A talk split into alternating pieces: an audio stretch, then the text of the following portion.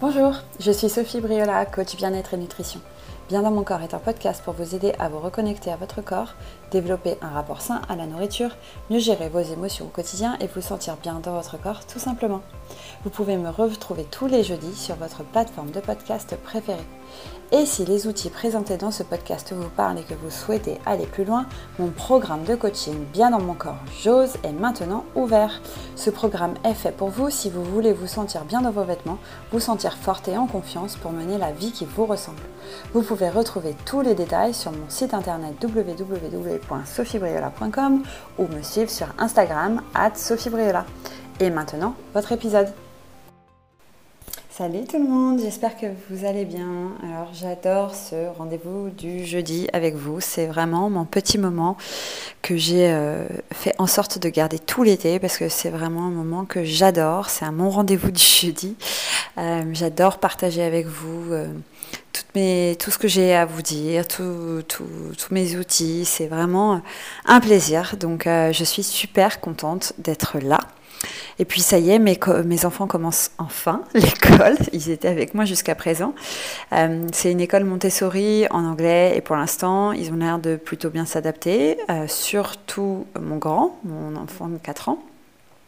Malgré les deux mois non-stop avec nous et euh, malgré le fait qu'il débarque dans un nouveau pays avec de nouvelles têtes, dans une nouvelle langue. Et pour les parents qui m'écoutent, eh ben, j'espère que la rentrée de vos enfants se passe très bien aussi.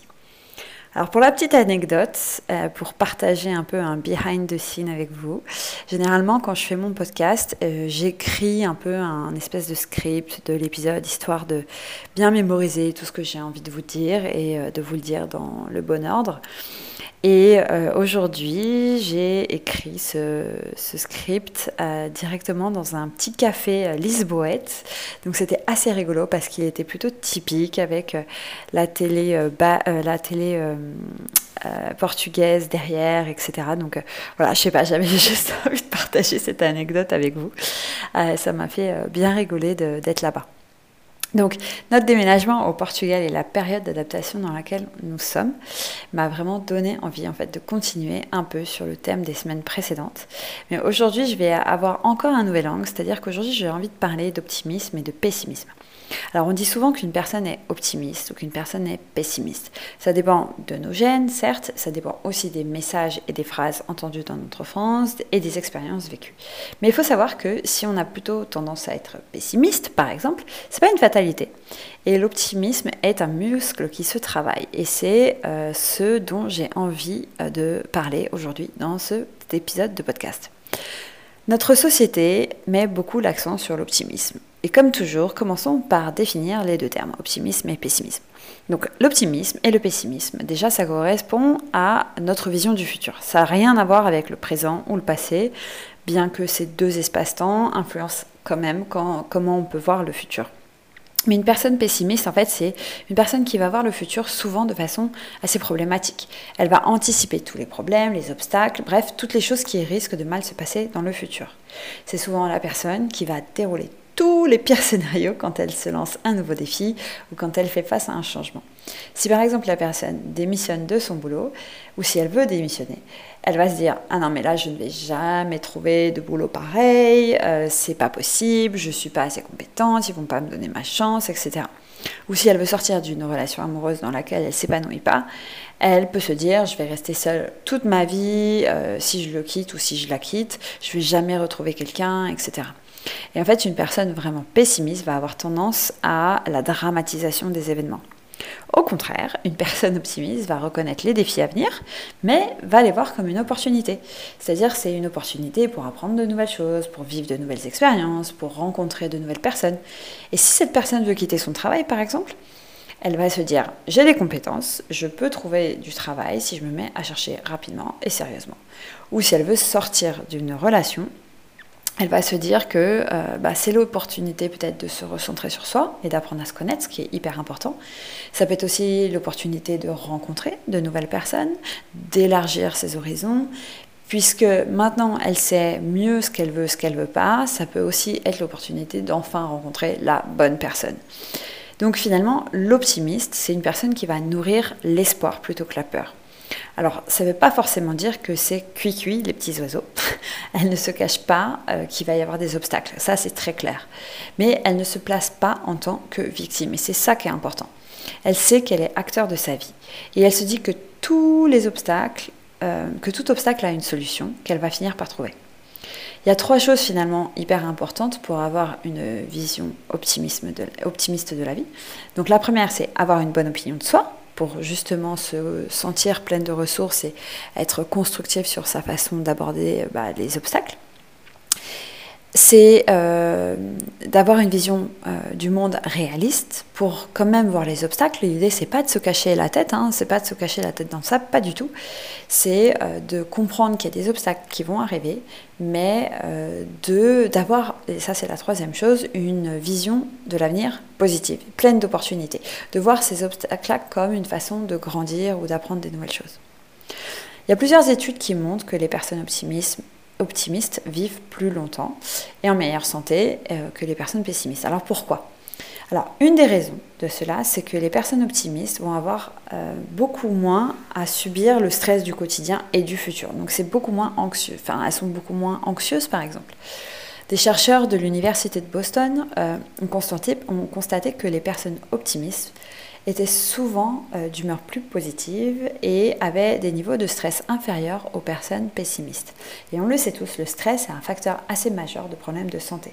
Je vais faire un podcast particulier sur le stress parce que c'est une des émotions qui impacte beaucoup comment on se sent dans son corps et dans sa tête. Mais en gros, le stress, c'est une des premières causes, par exemple, de compulsion alimentaire. C'est une des plus grandes raisons pour lesquelles Soit on va sauter des repas, manger sur le pouce de façon à être dans l'action, faire tout ce qu'on a à faire, etc. et pas prendre le temps pour soi, ce qui peut créer des compulsions alimentaires puisque notre corps il sent qu'on est dans une, dans une phase de privation, on se prive en fait de nourriture et donc il déteste ça, c'est un stress pour lui et donc il va souvent nous pousser à manger des choses salées ou sucrées ou grasses et sucrées où on va euh, se ruer sur la nourriture pour nous aider à nous calmer. Quand on mange des aliments sucrés, salés, etc., ça nous soulage d'une certaine manière, ça génère des, hormones euh, positives des hormones qui nous font du bien. Et donc, euh, finalement, quand on est stressé, ben, on a souvent le petit paquet de gâteaux ou les petits bonbons, le petit paquet de chips à côté. Et donc, hop, hop, hop, on mange et on a l'impression que ça nous fait du bien. Mais en plus de ça, en plus des compulsions alimentaires, le stress crée des problèmes cardiovasculaires, des maux de tête, des problèmes de digestion. On a la fameuse boule dans le ventre, donc parfois on mange moins ou euh, on digère moins bien les aliments. Euh, on a des douleurs au niveau du dos, au niveau du cou, parce qu'on est complètement tendu. Et puis ça impacte aussi notre système immunitaire. On est vachement plus faible, on est vachement plus euh, susceptible d'avoir des maladies, on dort moins bien, nos hormones sont complètement complètement euh, bouleversé. Et ça impacte aussi notre fertilité. Ça, c'est hyper important aussi. Donc, à long terme, ça peut impacter notre santé physique, mais aussi mentale. Ça peut causer des vrais problèmes, comme des problèmes de dépression, etc. Alors, évidemment, ça, c'est le cas assez extrême, mais c'est pas à négliger. Donc, quand notre, quand notre état d'esprit et notre perception du futur, parce qu'il s'agit vraiment d'une perception, c'est quelque chose qu'on perçoit, c'est pas quelque chose de réel encore. Quand ça, ça nous permet de diminuer nos niveaux de stress, on voit tout de suite que c'est un impact positif sur notre santé physique, mentale et notre bien-être en, général. Les personnes optimistes vont avoir tendance à avoir plus d'émotions positives ou agréables et à mieux vivre en fait euh, les bas. Elles ont plus de résilience à tout ça. Et même en fait quand les problèmes semblent impossibles à résoudre, genre une maladie grave, soit pour soi, soit euh, d'une personne dans notre entourage, eh ben, la personne optimiste va plus facilement réussir à lâcher prise sur ce qu'elle ne contrôle pas, à ne pas se morfondre et à profiter des choses positives de la vie. Parce qu'on peut changer notre perception du moment présent pour se focaliser sur les choses qui se passent bien. Encore une fois, tout est question de, des lunettes qu'on met, tout est question de prisme. Et ça ne veut pas dire que euh, ce qu'on ne voit pas, euh, c'est enfin, ce pas parce qu'on ne voit pas les choses positives qu'elles ne sont pas là. Parfois, il suffit juste de se dire là, je vais regarder ce qu'il y a de positif dans ma journée, même si on a l'impression que notre monde s'écroule. Et c'est pas facile à faire. Hein, je dis pas du tout que c'est simple, mais c'est euh, une personne optimiste va avoir beaucoup plus de, facilité à le faire qu'une personne pessimiste. Et puis finalement, quand on fait comme ça, quand on est comme ça, bah, ça nous permet aussi de prendre nos responsabilités face à la situation. Donc moi, je vais prendre un exemple hyper concret pour bien expliquer la différence entre justement le positif, euh, enfin être euh, optimiste et être euh, pessimiste. Donc je vais encore parler de notre déménagement physique cette fois d'Anglet à Lisbonne. Ça a été assez désastreux pour plein de raisons. Il y a certaines choses qui étaient dues à nous, des choses qu'on a mal anticipées, mal faites, et d'autres qui sont dues à la société de déménagement avec laquelle on a décidé de travailler. Je vous épargne les détails parce que c'est une histoire assez longue. Mais en gros, euh, un premier camion est venu prendre une partie de nos affaires, la plupart de nos affaires, et elle n'a pas pu charger tout, tout, tout. Mais le chargement a été horrible avec des déménageurs euh, qui étaient vraiment pas bien, qui euh, râlaient beaucoup, qui sont arrivés très peu équipés, qui euh, voilà, qui n'ont pas pu faire tout ce qu'ils devaient faire. Bref, on a dû mettre beaucoup, beaucoup la main à la pâte. Et quand le camion est parti, sans nous, parce que nous, on devait fermer la maison, etc., donc il est parti en amont, ben, on n'était pas très optimiste, honnêtement, de euh, comment ça allait se passer. Nous, on le suivait, mais évidemment, avec les enfants, les pauses nécessaires, parce qu'il y avait quand même 8 heures euh, de route, euh, ben, on ne pouvait pas arriver en même temps que le camion de déménagement. Donc les déménageurs devaient commencer le déchargement sans nous dans l'appart à Lisbonne. Et vu comme le chargement s'était passé, on n'était pas super euh, optimiste, encore une fois, sur comment ça allait se passer à l'arrivée. Et donc c'était très facile hein, de tomber dans les pires scénarios qui pouvaient se passer sur le déchargement, sur le fait qu'ils n'allaient pas euh, aller chercher les clés, qu'ils allaient faire n'importe quoi, etc., etc. Et donc sur le trajet d'Anglet à Lisbonne, mon mari et moi, on a vraiment échangé nos vues. Et euh, bah, mon mari, il avait euh, clairement une tendance très pessimiste, en plus on était fatigué, etc., ce qui n'aide pas. Bref, on a vraiment commencé à dramatiser, à imaginer le pire, à les maudire et tout. Et puis, évidemment, quand on fait ça, bah, c'est très stressant, c'est très anxiogène. Et en fait, euh, moi, ça, ça, ça m'a. Enfin, j'ai pas voulu tomber là-dedans. En fait, je me suis dit non, on peut pas, on peut pas se faire ça. C'est déjà une situation très compliquée. Et donc, euh, j'ai commencé à prendre le contre-pied et à se dire, à dire, bah, de toute façon, on ne sait pas. On ne sait pas ce qui va se passer. Si ça se trouve, ça va très bien se passer. C'est pas parce que ça s'est mal passé au, chargement que le déchargement va mal se passer. Euh, il pouvait, il pouvait se passer exactement euh, l'inverse du, chargement. On ne pouvait pas contrôler la situation de toute façon puisqu'on n'y était pas. Donc on devait absolument, absolument lâcher prise et c'est vraiment ce sur quoi euh, j'ai euh, insisté dans la voiture. Et puis finalement, quand on est arrivé, eh ben, le déchargement n'a pas été si terrible. Le camion est arrivé à l'heure à peu près. Rien n'a été cassé. Alors ça a pris du temps, ça ne s'est pas fait dans la bonne humeur, ça c'est clair. Mais d'un point de vue matériel, il n'y a rien eu à redire. Et c'est pour moi fondamentalement le problème d'une vision pessimiste du futur. On s'imagine les pires trucs. On se fait mille fois les scénarios dans la tête. On stresse, on y et on angoisse tout à l'avance. On s'imagine que les autres vont, on s'imagine tout ce que les autres vont dire ou penser. Alors qu'une fois la situation présente, une fois qu'on est dans la situation qu'on imaginait, bien souvent, rien de tout cela ne se passe en fait. Et finalement, les choses se déroulent bien souvent mieux que prévu. Sauf que pendant l'attente, jusqu'au jour J, notre corps a vécu tout le stress imaginé 150 000 fois. Il a emmagasiné toute la cortisol, on a stressé pendant des jours, on n'a pas dormi, on a mal mangé. Et finalement, ça a, ça a continué, ça s'est emmagasiné, emmagasiné, emmagasiné. Et on arrive au jour J, presque épuisé déjà de la situation, euh, et puis parfois, ça nous a même poussé à changer de décision ou à ne pas prendre de décision. C'est-à-dire que euh, si on s'imagine qu'on ne va jamais trouver euh, un job qui soit correct, etc., ben, on ne va pas prendre la décision de quitter le job, même si il nous paraît, même si on se sent malheureux dedans en fait. Ou si on est dans une relation qui est très compliquée, dans laquelle on n'est pas épanoui, ben, la peur de ne jamais rencontrer personne parce qu'on est pessimiste par rapport au futur, va euh, nous figer dans cette relation qui ne euh, nous épanouit pas du tout. Et, finalement, euh, être pessimiste, ça veut dire qu'on ne voit pas l'opportunité, on voit juste le risque. Mais on décide on, décide ça. Parce que même si j'ai dit tout à l'heure que être pessimiste ou optimiste était lié à notre éducation, à nos gènes, etc., c'est aussi un choix. Et je, l'ai dit tout à l'heure, je le répète. C'est un choix qu'on fait tous les jours de rester comme ça. Ça ne veut pas dire, c'est pas parce qu'on on est, euh, a plutôt tendance à être comme ça qu'on doit rester comme ça. Alors, il y a un truc que je tiens à préciser, encore une fois, c'est que les pensées négatives ne sont pas mauvaises en soi. Déjà, un, elles sont complètement inévitables. C'est comme ça que notre cerveau est fait, c'est comme ça qu'il nous a maintenus en vie jusqu'à présent. Ces pensées négatives, en fait, vont nous permettre d'avoir un certain réalisme par rapport aux situations futures et de pouvoir anticiper les risques. Donc, le problème, c'est quand nous avons plus de pensées négatives que de pensées positives. Il y a quelqu'un qui s'appelle Aaron Timothy Beck, qui est euh, le pionnier, de la thérapie cognitive, qui disait que l'idéal est d'avoir deux tiers de pensées positives pour un tiers de pensées négatives.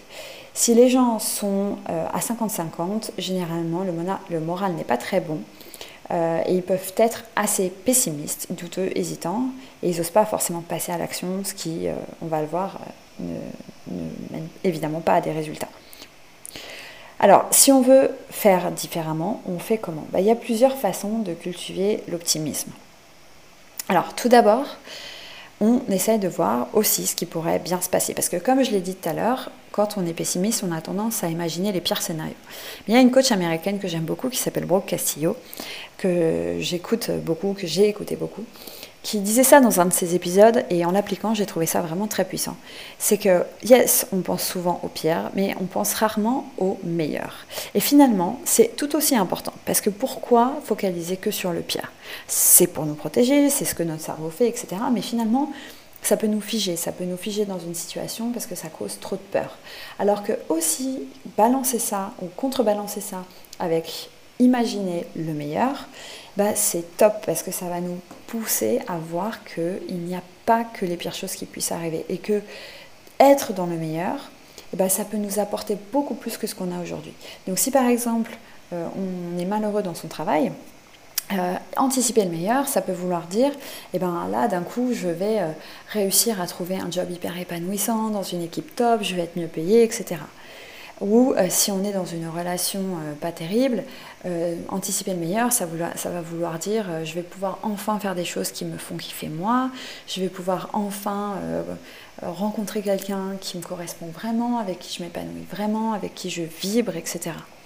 Donc c'est vraiment important aussi de contrebalancer le pire scénario avec le meilleur scénario possible.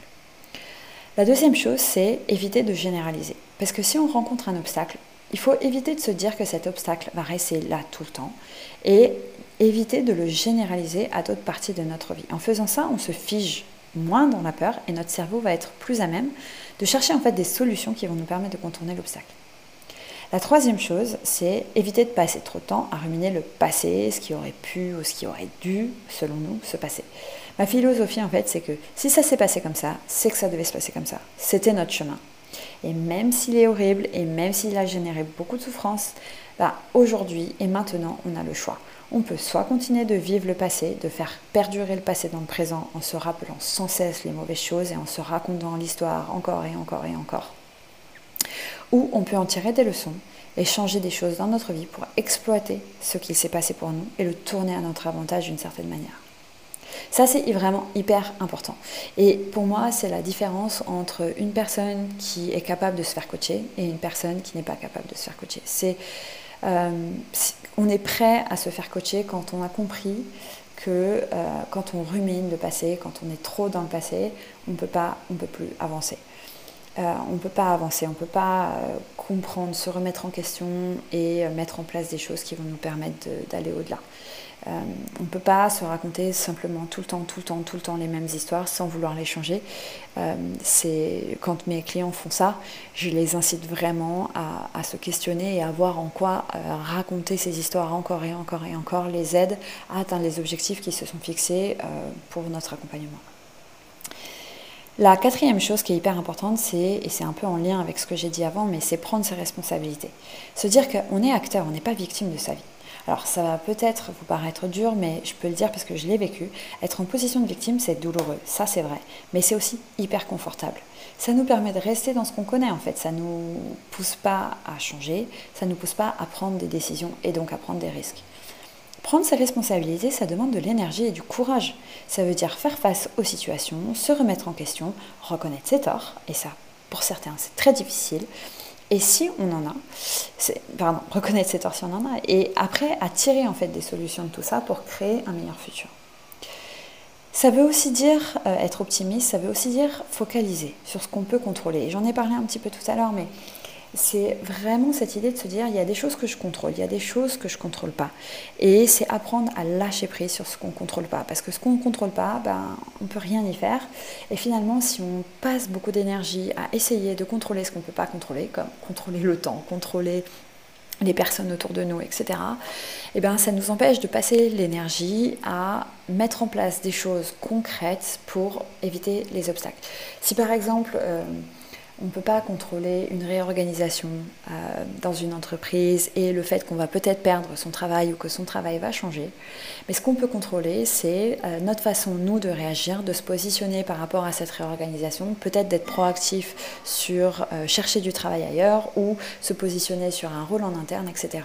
Donc c'est vraiment cette, question de se responsabiliser, en fait, et, vraiment prendre ses responsabilités et vraiment se focaliser sur ce qu'on contrôle. Et puis, une excellente façon de cultiver l'optimisme, moi, c'est de se dire qu'on est plein de ressources, en fait, et qu'on peut faire face à beaucoup de situations. Qu'on trouvera toujours, en fait, une façon ou du soutien pour s'en sortir. Et quand on pose comme ça, ça nous met rapidement dans l'action pour changer les choses, justement. Et euh, ça nous permet de nous fixer des objectifs pour une vie meilleure. On agit en fait avec la conviction que nos actions vont servir à quelque chose. Et évidemment, on a plus de chances d'arriver à un résultat quand on agit que quand on baisse les bras. Quand on envisage une situation future qui nous fait peur ou qui nous stresse, on peut se demander comment on peut mieux s'y préparer pour que ça ne se passe pas et puis se dire que ben, le jour J on fera de notre mieux et puis ben, le reste c'est pas de notre ressort et il y a une part de il y a une part d'incertitude en fait hein, dans le futur forcément. Et cette incertitude là on la contrôle pas. Ce qu'on contrôle c'est les actions qu'on met en place en amont pour préparer l'événement à venir et euh, ce qu'on contrôle, c'est notre façon de réagir à l'incertitude et euh, aux choses, au, hasard, entre guillemets, ou aux circonstances qui vont être autour de nous.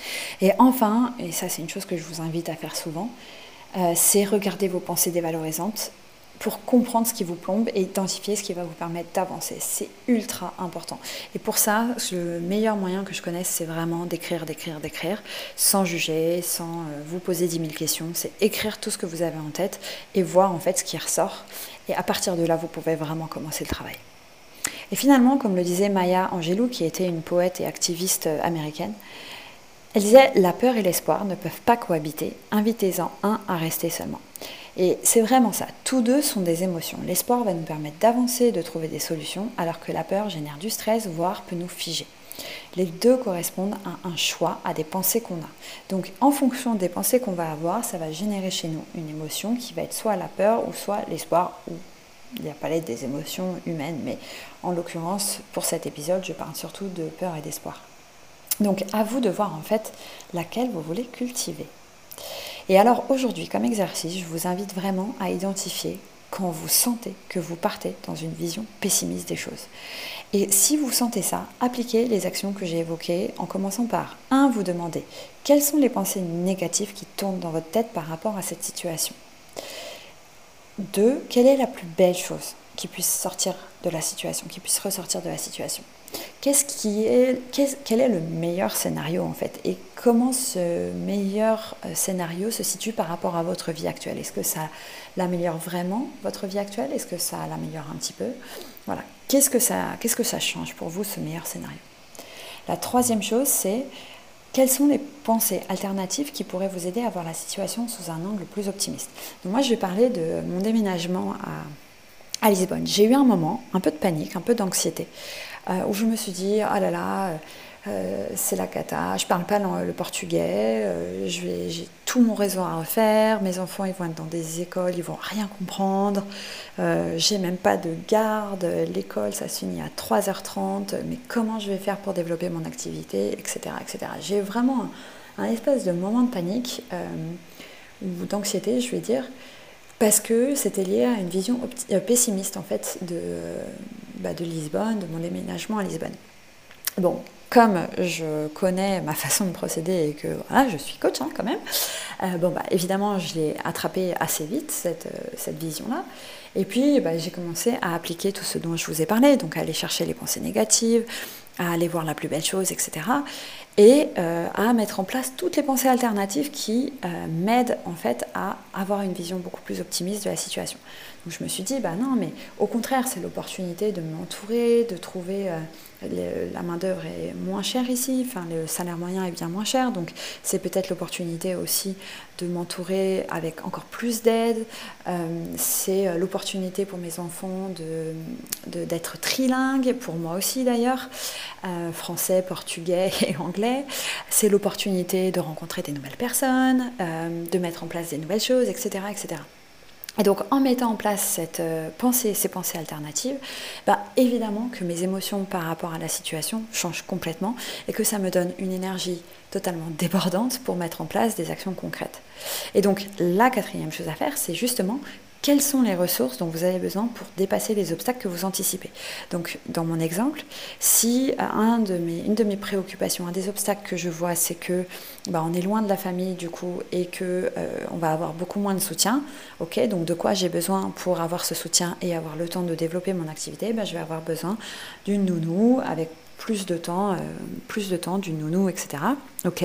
Et donc, bah, c'est parti. Allez, on va sur les sites de babysitter, de machin, pour chercher une nounou qui puisse garder mes enfants, etc. Et donc, ce passage à l'action, d'identifier déjà les ressources, les actions à mettre en place, puis ce passage à l'action, bah, généralement, rien que ça, en fait, plus travailler sur ses pensées, ça permet de changer notre perception et d'avoir beaucoup plus confiance dans notre capacité à traverser les difficultés que nous anticipons. Voilà, j'espère que cet épisode euh, va aider ceux et celles d'entre vous qui avaient peu confiance en l'avenir à changer votre perception. Et comme toujours, vous pouvez réserver une session clarté avec moi pour discuter d'où vous en êtes et voir comment je peux vous aider à avancer. Voilà, je vous souhaite une très très belle semaine et je vous dis à la semaine prochaine. Salut tout le monde si ce podcast vous a plu, n'hésitez pas à me laisser 5 étoiles sur votre plateforme de podcast préférée de façon à le faire découvrir à d'autres personnes qui pourraient en bénéficier. Et comme toujours, laissez-moi des messages pour me dire ce que vous en pensez. Ça me fait toujours très plaisir de vous lire. Je vous dis à la semaine prochaine pour un nouvel épisode de Bien dans mon corps.